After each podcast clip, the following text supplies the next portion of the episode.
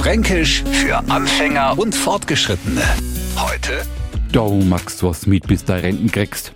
Jammern, stöhnen und ächzen.